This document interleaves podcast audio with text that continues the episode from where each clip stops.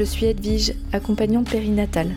Dans le podcast Un temps pour naître, on parle désir d'enfant, préconception, grossesse, postpartum, mais aussi parcours PMA, perte de grossesse. Bref, toutes les étapes autour du devenir parent, du côté tabou.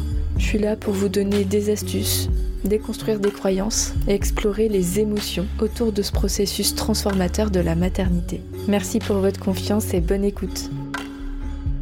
Salut à toutes, salut à tous et bienvenue dans l'épisode d'aujourd'hui. On va parler de désir d'enfant et particulièrement de ce moment si dur où euh, vous apprenez que vous n'êtes pas enceinte, vous apprenez qu'il n'y a pas de grossesse en cours, que ce soit parce que euh, votre test de grossesse s'avère négatif après ces deux semaines d'attente, que ce soit parce que vous avez vos règles, ou que vous ayez fait une prise de sang qui montre que non, il n'y a pas d'accroche embryonnaire, j'ai une énorme conscience du fait que c'est très difficile à vivre. Alors déjà c'est ça mon premier message, c'est qu'on peut s'imaginer que euh, quand on se lance ou alors qu'on n'est pas du tout dans des essais bébés, c'est-à-dire peut-être pour vos proches, euh, c'est pas si dur que ça, il suffit de recommencer le mois d'après, de lâcher prise, d'arrêter d'y penser, tout ça, tout ça. Mais je sais bien que c'est pas si simple que ça que ça demande, euh, ça sollicite beaucoup émotionnellement, ça peut être très dévastateur, ça peut être vraiment difficile cette phase où on sait que c'est reparti encore pour un mois, on ne sait pas où est-ce qu'on va trouver la force d'affronter euh, ce nouvel échec, euh, d'affronter encore le temps qui passe, le contrôle sur le corps alors qu'on nous dit qu'il faut lâcher prise. si vous êtes en PMA, c'est aussi tout encore bah, tous les efforts qui ont été faits, que ce soit sur le plan hormonal, sur le plan de l'agenda pour avoir tous ces rendez-vous, etc., sur le couple. Euh, voilà, il faut encore recommencer parce que ça n'a pas fonctionné euh, ce mois-là, ce cycle-là. Donc je sais à quel point ça peut être vraiment dur. Euh, donc là, l'épisode d'aujourd'hui, déjà, dans un premier temps, c'est de reconnaître ça, reconnaître que ça peut être émotionnellement extrêmement difficile. Dans les accompagnements que je fais, il y a très peu de personnes qui me disent non, ça va, on, repart, euh, on repart pour le mois, euh, le mois prochain, le cycle prochain, ça va. Souvent, c'est un coup dur. Hein, on se dit les choses hyper franchement. C'est aussi ça l'accompagnement. On se parle sans filtre, sans tabou. Euh, et, oui, je vois bien que c'est très difficile. Ayant moi-même été dans cette phase d'attente, ben je sais que c'est dur, mais j'ai compris que j'étais pas la seule en, vous accompagnant et je le constate toutes les semaines. Euh, sachez qu'il y a même des personnes qui viennent me voir exprès à ce moment-là ou qui se réservent une séance au moment où potentiellement elles vont avoir la réponse pour soit être accompagnées dans un, positif, soit être accompagnées aussi dans le, négatif. Euh, voilà. Donc sachez que vous n'êtes pas seul à trouver ça vraiment difficile. C'est plus souvent vrai du côté féminin que masculin, pour les couples hétéros j'entends, euh, et si même pour les couples homos, c'est plus difficile souvent pour la femme qui, qui porte en elle le gamète, euh, et qui porte en elle la potentialité de grossesse. en tout cas, euh, c'est une constatation assez globale et ça peut créer euh, aussi un sentiment de décalage dans le couple où le conjoint ne comprend pas forcément pourquoi euh, c'est si dur, pourquoi on en fait des caisses et qu'on rebondit pas tout de suite. Voilà, ceci étant posé, euh, ce constat étant fait, je vous propose aujourd'hui six clés, je vous partage six astuces, six tips pour accompagner cette phase-là, cette phase où euh, ben, on, doit rebondir à un moment ou à un autre, mais on doit aussi accueillir ce qui se passe là pour nous, euh, parce, que, parce que de toute façon, c'est pas possible d'aller de l'avant si on n'accueille pas ce qui se passe, et l'accueillir du mieux possible, c'est d'autant plus souhaité. Donc la première chose, j'en ai un petit peu parlé au début de l'épisode, c'est de vous faire accompagner. L'accompagnement que je propose, il permet à la fois de vider son sac, d'accueillir toute la sphère émotionnelle, d'extérioriser votre ressenti, pourquoi pas de, chialer votre race si on a besoin. Euh, c'est hyper important d'avoir un espace où on peut être accueilli là-dedans. Euh, les proches, parfois on trouve hein, des personnes proches qui euh, peuvent tout à fait comprendre et c'est génial. Et puis bah parfois bah, c'est pas possible parce que tant qu'on ne traverse pas cette phase-là, ou alors qu'on l'a traversée mais qu'on oublie, on essaye souvent de de, minimiser, d'essayer de, remonter le moral alors qu'on a parfois juste besoin d'être accueilli là-dedans. Euh, et je suis là aussi pour apporter euh, bah, des clés en fonction de qui vous êtes, de votre contexte de vie, que ce soit pour vous, pour votre couple, euh, votre travail, etc. Donc c'est vraiment un accompagnement sur mesure qui permet d'accueillir cette phase-là avec le plus de douceur et de concret. Donc faites-vous accompagner, n'hésitez pas si vous sentez que c'est quelque chose qui vous appelle et que vous sentez que vous vivez cette période euh, difficilement ou de plus en plus difficile. Deuxième petite clé que vous pouvez, vous pouvez mettre en place vous-même toute seule, c'est de vous trouver un rituel bien-être égoïste. Alors quand je dis égoïste, ça n'a rien de négatif, mais un truc à faire pour vous. C'est-à-dire que si c'est négatif, vous vous dites ok, ça va être le moment pour moi de me permettre ce truc-là. Un truc que peut-être vous ne permettez pas euh, au, quotidien, dans la vie normale, entre guillemets, que ce soit un, petit achat qui vous fait plaisir, euh, vous offrir un beau bouquet de fleurs, voir une amie euh, un week-end ou une soirée, vous mettre une demi-journée off au travail. Bref, trouver un petit quelque chose qui vous permet, c'est pas l'image de carotte me plaît moyen, mais l'idée c'est contrebalancer le côté hyper dur émotionnellement avec un, rituel euh, ou euh, un moment qui vous fait du bien. Troisième clé, c'est de trouver un rituel dans le couple, si vous êtes en couple, hein, parce que peut-être qu'il y a des femmes qui essayent d'avoir un enfant solo, donc là, ben, ça vous concerne pas. Si vous êtes en couple, euh, d'investir le couple aussi, de trouver un truc à faire à deux. Ça peut être un resto, une sortie, un massage à deux, etc. C'est euh, en fait l'idée là-dedans, c'est de se dire ok, là, on part pas sur ce cycle-là, sur la dynamique de trois. On a, on a fait ce qu'il fallait pour, euh, pour être trois ce mois-ci. Je le sais, on n'est pas trois. On le sait, on n'est pas trois. Alors on va, pourquoi pas, investir le 2 à nouveau parce que vu qu'on n'est pas trois, je sais pas si vous voyez l'idée, mais euh, de, de, mettre, de concentrer son attention sur ce qui est, euh, parce qu'on on se concentre aussi beaucoup sur ce qui n'est pas. On n'est pas euh, trois, là, sur ce cycle-là et aussi de concentrer l'attention sur ce qui est le couple, qui peut euh, parfois traverser des turbulences ou des phases d'incompréhension dans cette période. Donc ça peut être l'occasion d'investir le couple d'une nouvelle manière. Si, si vous êtes une femme et que vous m'écoutez, vous pouvez demander à votre, à, votre conjoint ou conjointe de trouver un truc pour, pour vous faire du bien parce que la, charge, euh, la charge de préconception, elle est quand même beaucoup portée sur la femme. Euh, c'est aussi une question de biologie, hein. c'est la femme qui porte l'utérus, euh, et donc ben, le, conjoint ou la conjointe qui ne porte pas ce, gamète peut aussi trouver ce quelque chose pour investir le couple, pour équilibrer cette charge. Donc quand je parle de charge, c'est pas forcément négatif, mais c'est des choses à penser, à faire.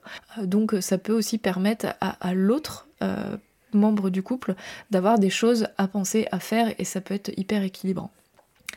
Quatrième clé, c'est tout simplement d'aller faire une balade au grand air, dans la nature, que ce soit dans votre jardin, à la mer, à la montagne, en forêt, en fonction de vous habiter, mais de vous octroyer un moment pour aller respirer l'air de la nature. Alors c'est basique, mais ça fait vraiment du bien de, sortir de chez soi, d'être en, communion avec les éléments qui, eux, ben, ils s'en fichent de ça. ça. paraît un peu étrange de dire ça, mais quand moi je vais pas très bien, ça m'arrive d'aller, donc j'habite dans le Morbihan, donc ça m'arrive d'aller seule face à la mer. Et ce qui m'aide, c'est de me dire, ok, cette mer, elle est là, elle est là depuis tellement plus longtemps que moi, elle va rester tellement plus tard que moi, que je me rallie quelque part à une, une sagesse qui est beaucoup plus grande que mes problèmes qui me paraissent immenses, qui prennent toute la place dans ma vie. Et là, ça m'aide à, je sais pas si je peux dire relativiser, mais au moins à, me sentir euh, unie à quelque chose de plus grand. Et ça me fait du bien. Donc euh, je pense que c'est pas quelque chose qui m'appartient, que ça appartient à, l'être humain. Et ça peut vraiment faire du bien aussi de s'oxygéner, s'oxygéner avec un air plus pur, de voir des belles choses dans la nature, des petits animaux des petits insectes, etc. Ça paraît un peu cucu, j'ai l'impression d'être voilà, un peu bête, mais ça marche vraiment. Donc euh, autant le partager et euh, rappeler des basiques assez essentiels, mais qu'on se, on s'octroie pas spontanément euh, assez, je trouve. En tout cas, pas tout le monde. Cinquième clé. Alors là, ça parlera peut-être pas à tout le monde, comme les premières clés, hein, il y, a des choses qui vont peut-être vous parler et d'autres pas, c'est pour ça que j'en propose plusieurs. Cette clé-là, elle, elle parle aux personnes qui sentent qu'elles investissent émotionnellement euh, un, être et qu'il y a une phase comme un deuil en fait qui n'est pas reconnu quand, on voit nos règles arriver, c'est ce bébé qui n'est pas, qu'on a projeté peut-être pendant euh, des mois, 15 jours, peu importe, mais que on a déjà imaginé au creux de soi, sans compter que, euh, je l'ai pas précisé au début de l'épisode, mais c'est pas rare que les femmes sentent des symptômes de grossesse à partir de une semaine après l'ovulation.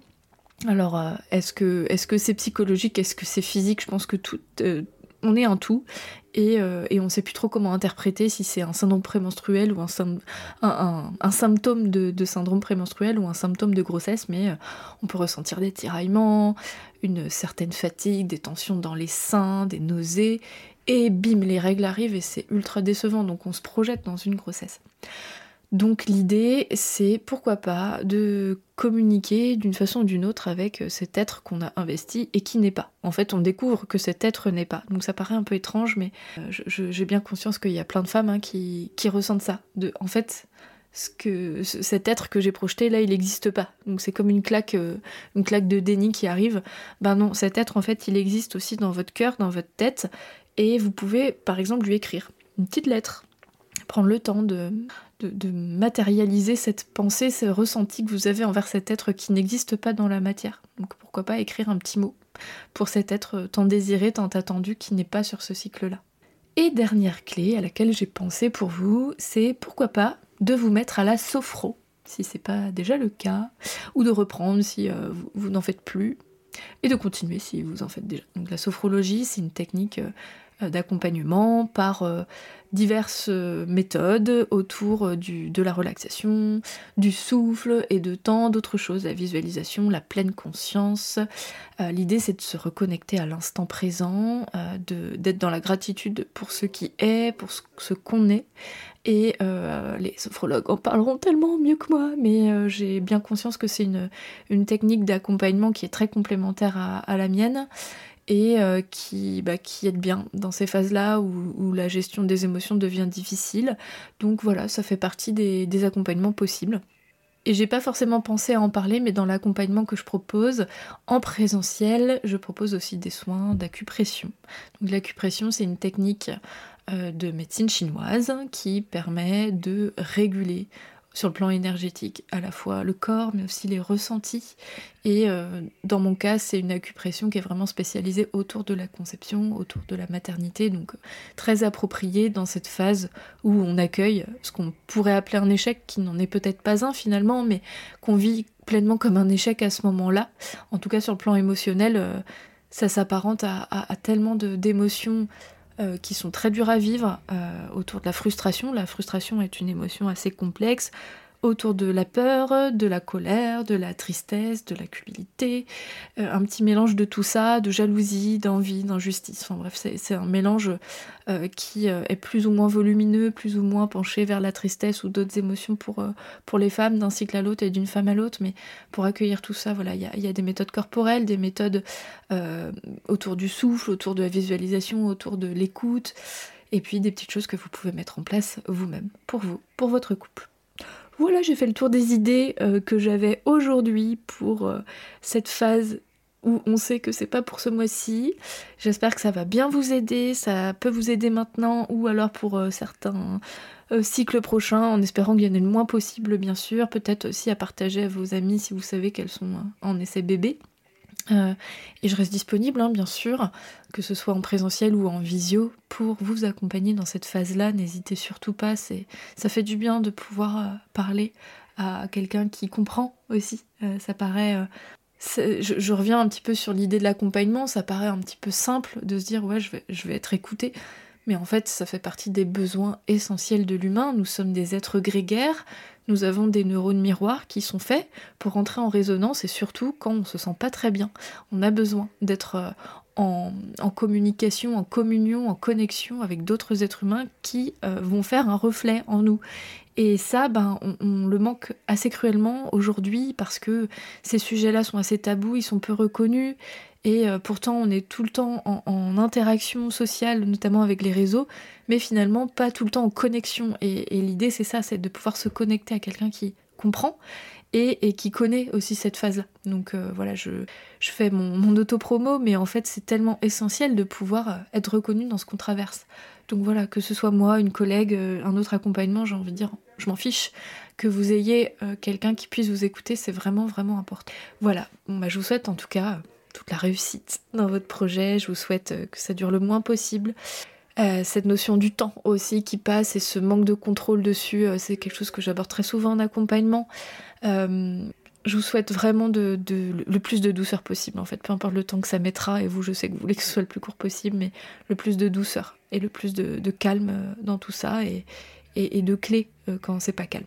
Très très belle journée à vous et à la semaine prochaine. J'espère de tout cœur que vous aimez mon podcast et qu'il vous est utile. Si c'est le cas, je vous invite à aller déposer une note 5 étoiles et un avis sur votre appli de podcast. Et si vous souhaitez que je vous accompagne, vous pouvez prendre directement votre rendez-vous sur resalib.fr, mon agenda en ligne. Je vous ai mis le lien dans la description du podcast. Merci infiniment pour votre confiance et à la semaine prochaine.